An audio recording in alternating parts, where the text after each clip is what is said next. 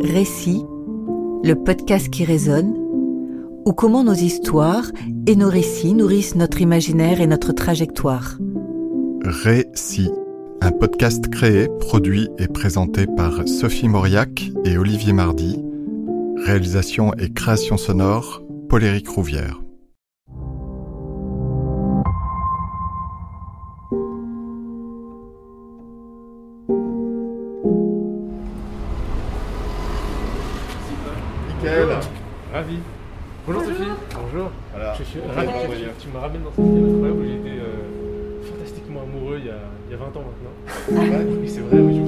Comme ça en même temps. D'ailleurs, j'ai rencontré cette fille merveilleuse.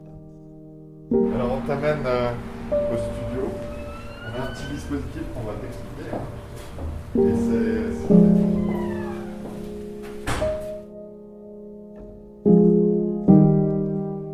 Eh bien bonjour, euh, ce matin nous recevons Michael Landrieux, sociologue de l'imaginaire et cofondateur euh, de la société Eranos.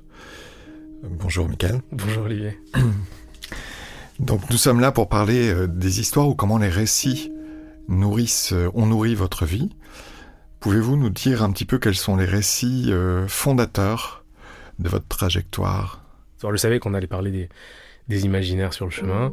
Et en même temps, on m'a fait prendre une ligne de métro qui est une ligne que je connais bien. Vous savez, les imaginaires, ils ils s'ancrent beaucoup dans l'espace. Euh, et on retrouve, comme dans les odeurs, et on retrouve des choses qui nous reviennent comme ça en reparcourant des lieux et des géographies qu'on a connus jadis. Et je prenais cette ligne de métro, qui est la ligne 3, euh, que je connais bien du fait que dans la ville dans laquelle on se trouve aujourd'hui, donc le Valois-Perret, euh, j'ai été fantastiquement amoureux il y a de, a de ça 20 ans. Et donc je me dis, tiens, c'est marrant, dans quelle mesure est-ce que ça, ça a été une histoire déterminante, etc. Et euh, donc d'autres histoires me sont venues, on tire le fil, hein, euh, les imaginaires, c'est un jeu philosophique euh, enroulé. Et je me suis retrouvé à une histoire à laquelle j'avais pas pensé depuis des années. Puisque la question de fond c'est pourquoi, qu'est-ce que je fous dans cette histoire d'imaginaire, hein, pourquoi ça me touche? Et je pense qu'on a tous des, raisons intimes, alors j'allais en chercher une, et je me suis souvenu de cette dame qui était ma professeure de français, euh, de première je crois, qui s'appelait Madame Boule. Euh, et euh, qui, donc à l'époque on faisait des rédactions, je sais pas si on faisait des rédactions et il fallait inventer des trucs. Et je sais plus du tout de, de quoi ça parlait. J'étais par ailleurs pas un élève fantastiquement doué. Et Madame Boule avait re- remis les trucs, machin. C'était un truc sur peut-être les extraterrestres, truc que c'est. J'avais inventé quelque chose d'extraordinaire. Et elle avait dit cette phrase qui m'avait en même temps vexé comme un pou, donc dans laquelle il fallait que je reconnaisse qu'il y avait de la vérité. Elle avait dit écoutez, Michael, euh, vous dans votre travail, on voit vraiment que vous avez envie d'y croire. J'ai trouvé ça en même temps odieux et en même temps euh, liminaire. Vous avez envie d'y croire. Alors, je sais pas ce que ça voulait dire, mais on sentait que elle avait vu que j'avais envie de raconter un truc, que je voulais que ce truc soit vrai, et que vraiment j'y mettais du mien. Euh, et quand des années après, j'ai commencé à, faire des études sur la question de l'imaginaire, qui se sont trouvées être un, hasard absolu. Euh, cette anecdote structurante m'a dit ah bah tiens c'est peut-être parce que euh, voilà je, considère que la euh, la dimension des choses qui ne sont pas advenues euh, est plus importante et puis je me suis rendu compte par la suite plus structurante que les autres dimensions des choses qui sont euh, on dit concrètes hein, c'est-à-dire euh, vraiment là tangible on te l'a donné euh, euh, un tien vaut mieux que deux tu l'auras. Moi je sens que deux tu l'auras c'est la raison pour laquelle on vit tu vois, un tien, c'est fait, ça y est, en passant à autre chose. Et donc j'ai plutôt l'impression que deux tu l'auras valent mieux qu'un tien. Et Mais qu'est-ce qui a fait que vous avez choisi cette voie? Qu'est-ce qui vous a porté vers euh, le travail de recherche sur les imaginaires ou l'imaginaire? Il y a deux manières de voir la chose. Soit, on, on- historiquement, euh, on se rend compte qu'en fait, c'est toujours euh, euh, ce qui, qui a nourri mon intérêt. Euh, par, des voies d'éducation, euh, j'ai eu la chance d'avoir une maman qui était euh, très attachée aux, choses qui ne sont pas advenues. La littérature, la question de la mythologie. elle, était donc professeure de littérature et professeure de langue morte, donc elle enseignait le grec et le latin. Et très attachée bien sûr donc à euh, la question de, du- de, de l'invention et à la question de, du mythe.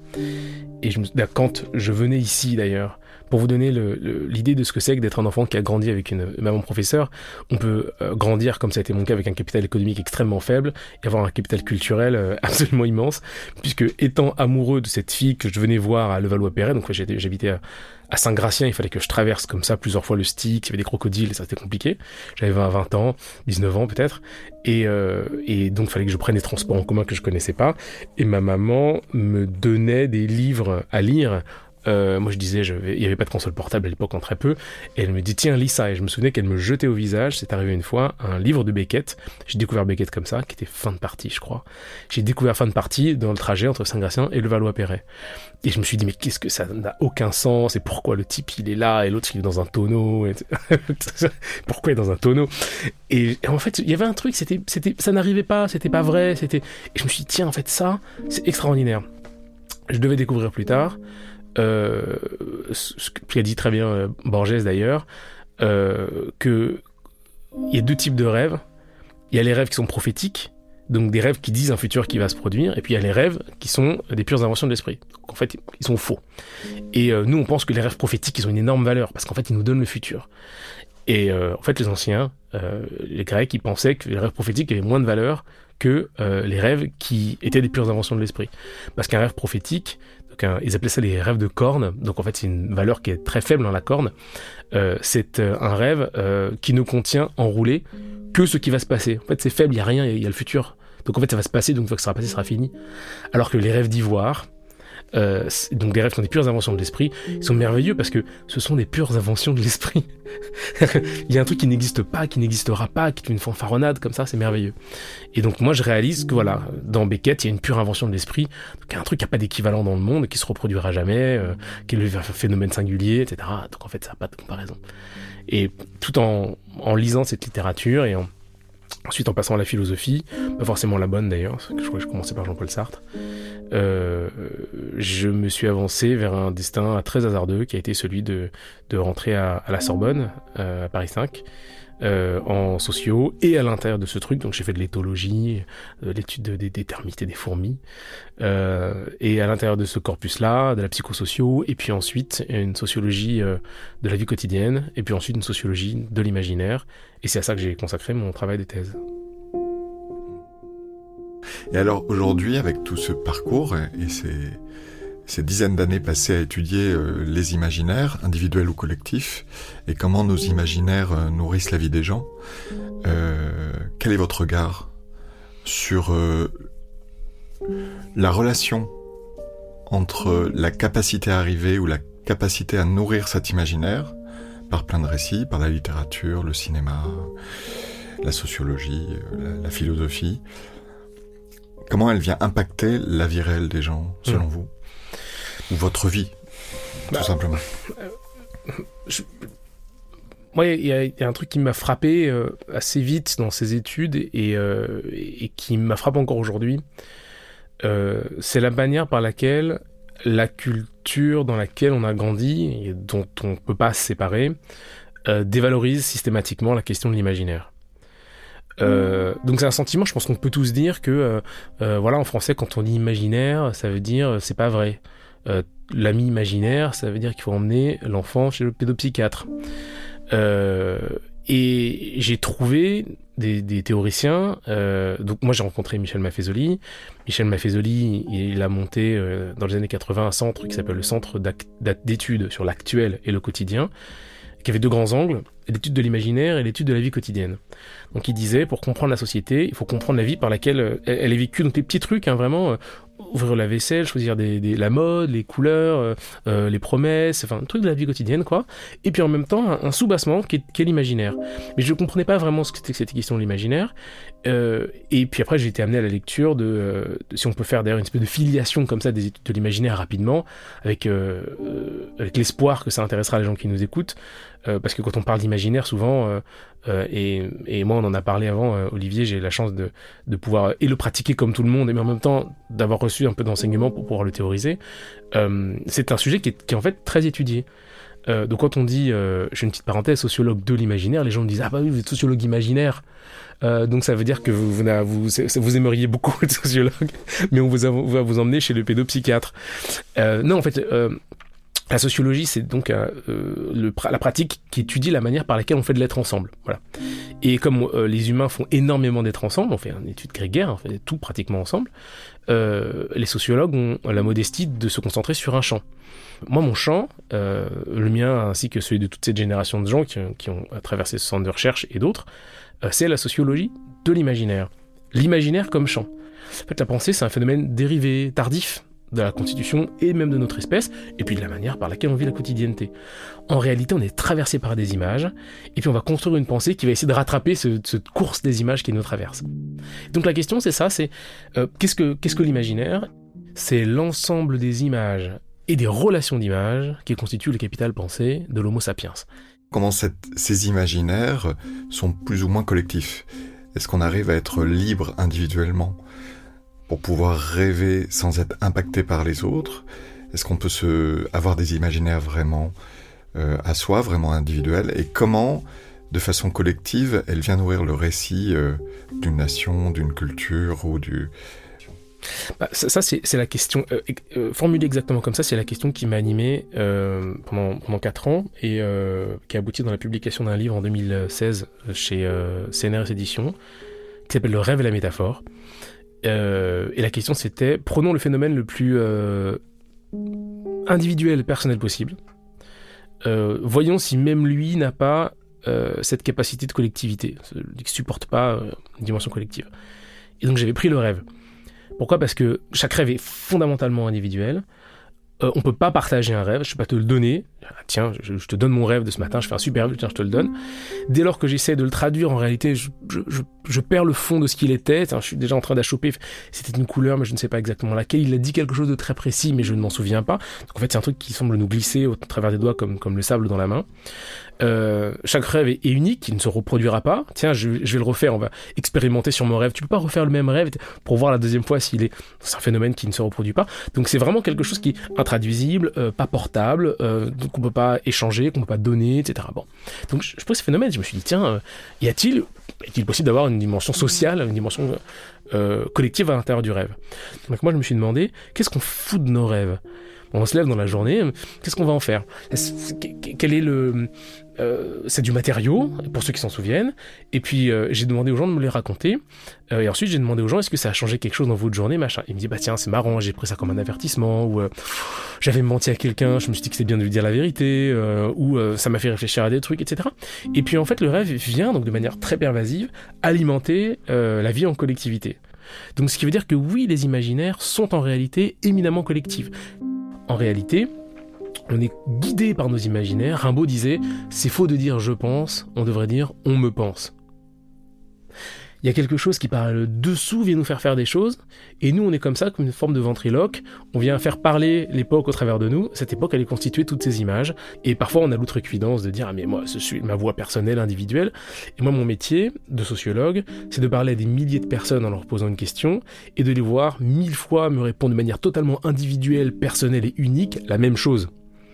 Et donc on voit ce fil de résurgence comme ça, qui est donc cet imaginaire qui court au travers des gens.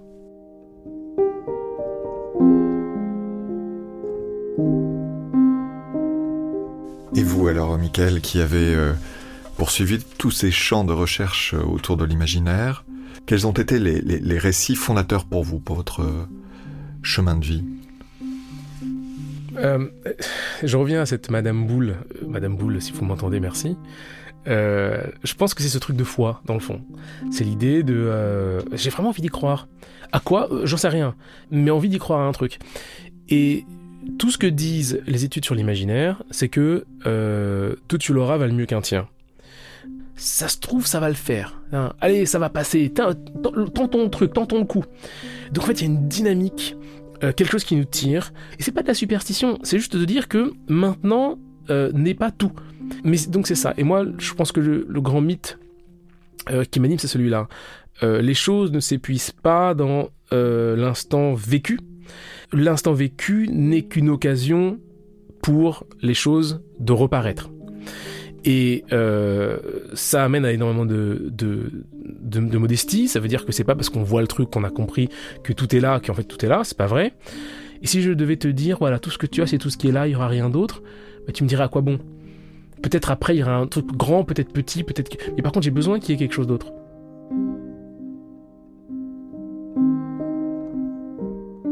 Voilà, moi ce qui m'inquiète, euh, c'est de considérer qu'on peut construire de l'humain euh, sans cette dimension imaginaire, en, ratatinant l'expérience humaine dans euh, ce qui est, en ne vivant que de vérités absolues et de choses qui sont concrètes et qu'on peut prouver, et en disant qu'en fait c'est ça qui va nous conduire. Le jour où tout aura été élucidé, à quoi bon? Et c'est pas un plaidoyer contre la science, j'ai une fascination pour la science euh, c'est une merveille, etc. Même dans la science, et tous les scientifiques qui travaillent vous diront, il y a une part de création, il y a une part d'invention, on dort sur des trucs, on a des révélations, on a des machins, et après il y a de la méthode, il y a du protocole, il y a du regroupement, il y a de la socialisation des, euh, des résultats. Euh, donc moi, ce qui m'embête, c'est cette... Euh, même aujourd'hui, quand on parle de science, en particulier sur l'influence américaine, on considère que la science c'est la vérité, que la science a raison, etc. Et c'est une simplification de, la démarche scientifique. Euh, et c'est très rassurant, je pense. Mais pour moi, ça n'est pas là que se jouent euh, les questions de voilà de l'habitabilité du monde. Est-ce que pour vous, dans l'état des lieux que vous faites aujourd'hui de la société, avec cette ambiance un peu de dépression générale, de complications euh, internationales. Euh, comment cette part d'imaginaire va nous aider à peut-être créer de nouveaux, de nouvelles choses, peut-être un nouveau monde ou de nouvelles façons de faire, selon vous? Euh, Il faut que ça nous aide parce qu'il reste que ça. Les bénéfices de ces confinements en chaîne et de ces couvre-feux en chaîne euh, qu'on a traversé depuis le 16-17 mars 2020, euh, ça a été de venir désavouer une certaine conception de la vivabilité du monde. Prenons l'exemple du télétravail dans les entreprises. Un énorme bond technologique a été accompli, notamment par les DSI qui, euh, et les managers qui étaient un petit peu comme ça, voulaient pas trop passer en télétravail et qui en deux mois ont été s'adapter très vite. Ça a été fait, c'est très bien. Et on a, on a réussi à prouver un truc, c'est qu'on pouvait maintenir des profitabilités, de la productivité, du travail en équipe, etc. Euh, en télétravail. Ça veut dire que oui, on a le télétravail, oui, ça marche, oui, c'est super, on peut être chez soi, on n'a pas besoin de sortir, il n'y a pas besoin d'aller dans les restaurants, ils sont fermés, pas besoin d'aller dans les bars, il n'y en a pas, pas besoin d'aller au théâtre, on peut pas aller au théâtre, pas besoin d'aller au cinéma, de toute façon, ils sont éteints, pas besoin d'aller dans les concerts, il n'y en a pas. Et donc la société continue, elle fonctionne, c'est vrai, mais en fait, elle n'est pas vivable. Donc il y a une différence entre euh, l'existence de la chose et son habitabilité. Et je voudrais faire cette, euh, euh, ce que pour moi est l'enseignement majeur de cette première année de pandémie. Euh, on peut loger dans le monde et que les conditions d'habitabilité du monde néanmoins ne sera pas remplies.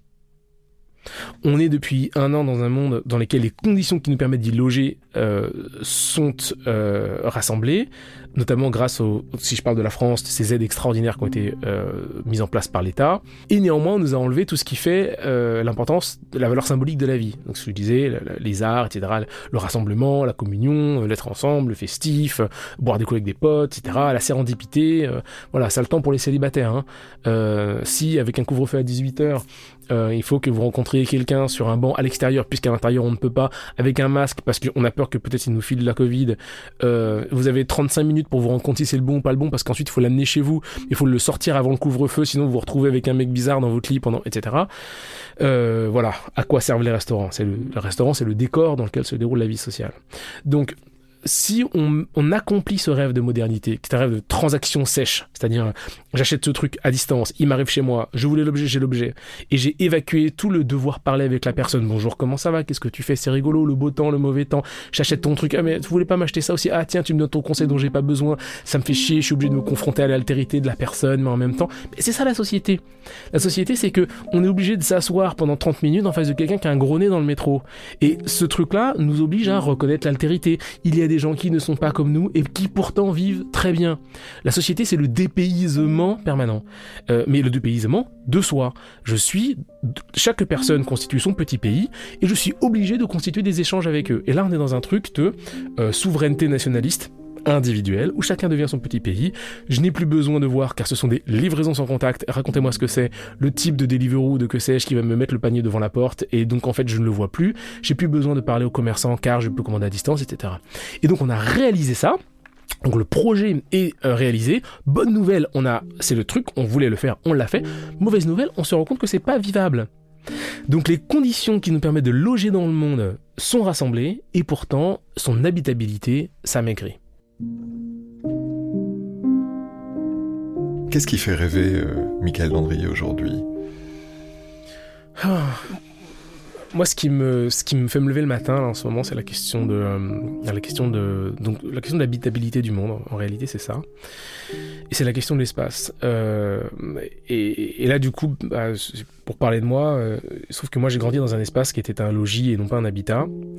Euh, puisque euh, j'ai eu la chance d'avoir ce capital culturel très fort, j'ai un capital économique qui était très faible, et j'ai grandi dans une cité qui est une cité très pauvre euh, du 94, avec des, des trous de, de, balles sur les murs, des caves qui étaient les nôtres mais qu'on ne pouvait pas visiter parce qu'elles étaient récupérées par des dealers, des, voilà, des sacs plastiques remplis de chatons qui étaient laissés suffoquer dans les ascenseurs. donc un quotidien qui, qui, était un quotidien, voilà. Moi, ça a été le prisme au travers duquel j'ai étudié le monde. Euh, et aujourd'hui, j'ai la chance d'habiter dans un monde qui est, très différent de celui-là, et je le dois à ce capital culturel qui m'a été transmis par, ma maman. Euh, et moi, ce qui me fait rêver, euh, c'est d'essayer d'apprendre et de perpétuer les conditions qui permettent aux autres humains d'habiter l'espace dans la grâce, convenablement. Et moi, ce qui me fait rêver, c'est ça. Donc, c'est euh, la question de l'hospitalité, euh, la question de l'accueil, euh, qu'est-ce que recevoir, qu'est-ce que faire de l'espace, qu'est-ce que ménager? C'est beau ce mot, ménager, faire un espace ménager, ça veut dire recevoir quelque chose, lui faire assez de place pour qu'il puisse s'y développer sans soi, mais en même temps propre avec un, un, mode qui est propre à lui, etc. Faire croître. ça, c'est des choses qui me qui me traverse.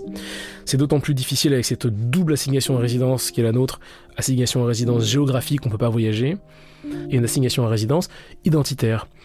Euh, où du fait d'être parqué chez soi, de voir beaucoup moins de personnes, bah en fait on est obligé d'être la même personne avec les mêmes personnes, les gens étant des catalyseurs d'identité. Et donc on peut pas se réinventer en rencontrant au hasard quelqu'un dans la rue avec qui on a une conversation et avec qui on peut se permettre d'être quelqu'un d'autre. Et ça, ça, fait souffrir beaucoup, je pense, moi et les gens qui sont autour de nous. Et c'est des souffrances qui donc euh, constituent le mal-être psychologique qui habite nos sociétés. Moi, ce qui me fait rêver aujourd'hui, c'est de parvenir collectivement à construire des conditions euh, dans lesquelles on peut récupérer ce, euh, ce nomadisme géographique, récupérer ce nomadisme identitaire, et donc par la le travail de la constitution de l'espace. Et euh, ce qui me donne un petit peu foi quand même dans, ce qui nous arrive, c'est que on n'est pas nécessairement en train de gâcher la crise dès lors qu'on tire la leçon du fait que quand on enlève ses capacités de, de vie, le monde est invivable, trop dur, trop sec, et c'est ce qu'on est en train de voir. Donc je crois qu'on n'est pas en train de gâcher la crise, et je suis en train notamment d'écrire maintenant sur la question de l'espace, un truc sur l'habitabilité du monde, et je me demande qu'est-ce qui fait que le monde est habitable. Comment on sait que, que l'habitation prend lieu Et, euh, et je, si je quitte un peu la casquette du sociologue pour la casquette du, du, copain qui fait des barbecues avec ses potes, euh, il y a ce moment que vous connaissez tous où euh, on, est voilà la lumière est, favorable il y, un, y, a un truc une bonne air une bonne odeur des barbecues quelques merguez sur un truc une bonne viande trois quatre potes avec qui c'est à la vie à la mort et puis on regarde le soleil se coucher sur les, épaules de nos enfants euh, et, on se met dans une espèce de chaise comme ça et un râle positif qui sort et on se dit ah, on est bien là, on est bien là. Et ça c'est l'être, c'est l'être qui habite, qui s'exprime au travers de nous. Et là le monde euh, s'offre à nous sous des conditions qui sont favorables à l'ensemble de ce qu'on est. Euh, donc un truc de sécurité, bien sûr, euh, mais aussi un truc de promesse d'avenir, euh, un truc de maintenant total, voilà. Et je crois que s'affairer collectivement à ce que les différents habitats humains puissent multiplier les occasions pour cette marque de l'habiter et de s'exprimer, c'est l'enjeu de la civilisation qui est la nôtre nous devons collectivement nous affairer à multiplier les occasions de ressentir que le monde nous accueille dans l'ensemble de ce qu'on est. Donc pour répondre à la question, moi ce qui me, euh, ce qui me fait me lever le matin, euh, c'est d'œuvrer et d'essayer d'enseigner à œuvrer à cette habitabilité du monde, euh, trouver les moyens, les méthodes et les dispositifs qui nous permettent de maintenir les conditions qui permettent à la vie dans son ensemble, de s'exprimer euh, dans une forme de bien-être, euh, de présence à soi et de présence aux autres. C'est très très concret. Et d'ailleurs, euh, c'est marrant parce qu'on dit concret, on dit concret c'est solide. Non, concret c'est cum crescere, c'est-à-dire qui croit avec. Donc en fait, le concret c'est pas du tout ce qui est donné, c'est le truc qui, c'est le 2 tu l'auras. C'est pas le 1 tiens, le concret, c'est les trucs qui sont là après. Voilà. Donc moi, c'est ça qui me, c'est ça, c'est ça qui me fait rêver. Merci, Michael, pour cet entretien. Merci beaucoup. Merci.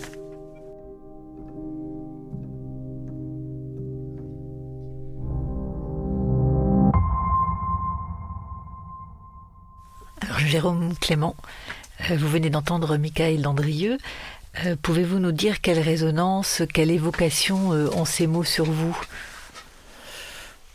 Je pense qu'il il dit des choses tout à fait justes et que la question fondamentale qu'il exprime dans son le propos sur l'habitabilité du monde et le fait que c'est la question centrale, bah oui, évidemment, on se demande comment on peut vivre ensemble et surtout dans cette période de pandémie à laquelle il fait allusion et que évidemment ça ça résonne aujourd'hui d'une façon euh, très forte. Et c'est bien qu'il y ait des gens comme lui qui réfléchissent à, ces sujets.